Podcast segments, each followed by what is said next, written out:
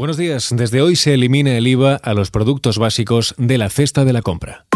XFM Noticias con Jorge Quiroga. Este lunes reabren los supermercados y lo hacen con algunos precios sin IVA y otros con IVA súper reducido.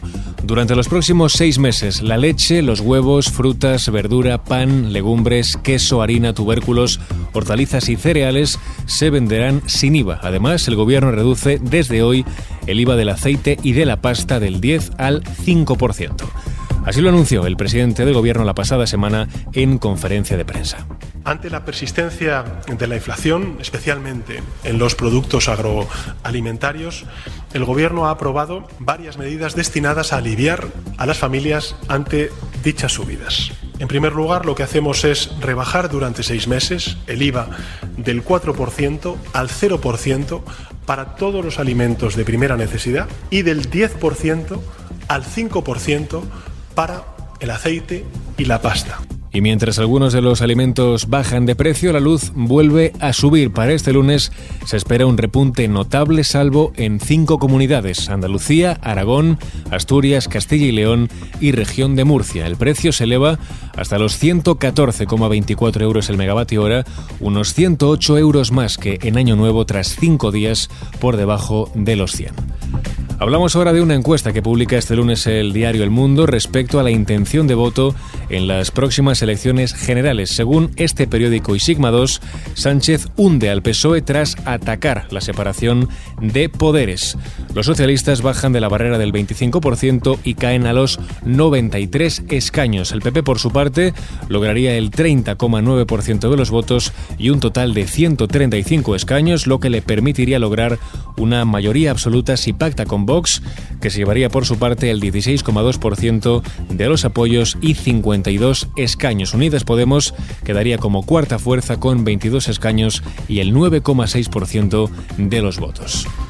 Por otro lado, nueve presidentes autonómicos se subirán el sueldo en 2023. Los máximos responsables de Galicia, Navarra, La Rioja, Aragón, Extremadura, Comunidad Valenciana, Baleares, Andalucía y Castilla-La Mancha verán incrementado su salario, al igual que el presidente del gobierno y el resto de su gabinete, que también han aplicado un aumento del 4% en su sueldo de este año. En clave internacional, Lula da Silva se convierte en nuevo presidente de Brasil. El dirigente brasileño ha prometido en su nombramiento reconstruir el país tras la era de Jair Bolsonaro. En concreto, promete rescatar del hambre a 33 millones de personas y a 100 millones de la pobreza. Además, ha roto a llorar ante los miles de brasileños reunidos en su primer discurso al hablar sobre el aumento de la desigualdad en el país. Escuchamos ahora las palabras de Lula en las que relata una situación que le avergüenza y le duele. Trabajadores y trabajadoras desempleados sosteniendo carteles en semáforos con la frase Por favor, ayúdenme. Trabajadores y trabajadoras desempregados exibindo nos semáforos cartazes de papelão con la frase que nos envergonha a todos. Por favor, me ayudan. Un visiblemente emocionado Lula da Silva ha dicho que Brasil no necesita armas, necesita seguridad libros y educación. Seguimos ahora en Ucrania. Escuchamos parte del discurso de Zelensky para 2023, un año que el presidente ucraniano espera sea el año de la victoria. Luchamos y continuaremos luchando por el bien de la principal palabra, victoria. Será, sin duda.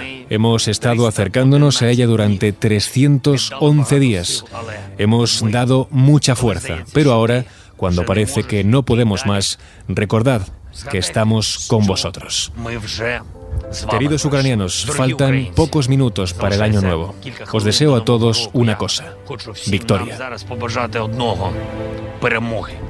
Mientras Ucrania denuncia nuevos ataques rusos contra Kiev, las autoridades informan en concreto de dos ataques con drones de presunta fabricación israelí contra la capital del país. Y terminamos este repaso informativo hablando de Foo Fighters. La formación de Seattle seguirá sin Taylor Hawkins.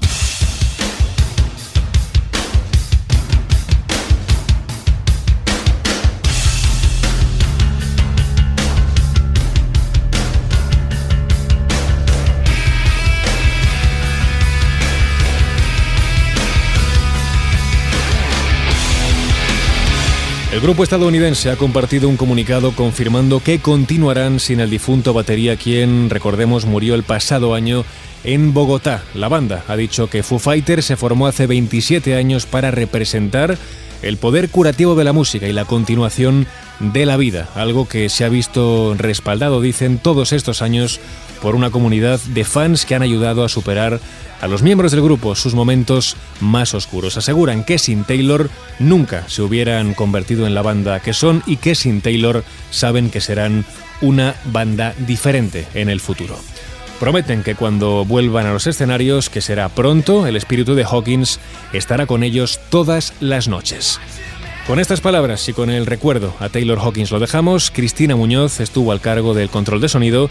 Recuerda que las noticias continúan cada hora en directo, actualizadas en los boletines de XFM.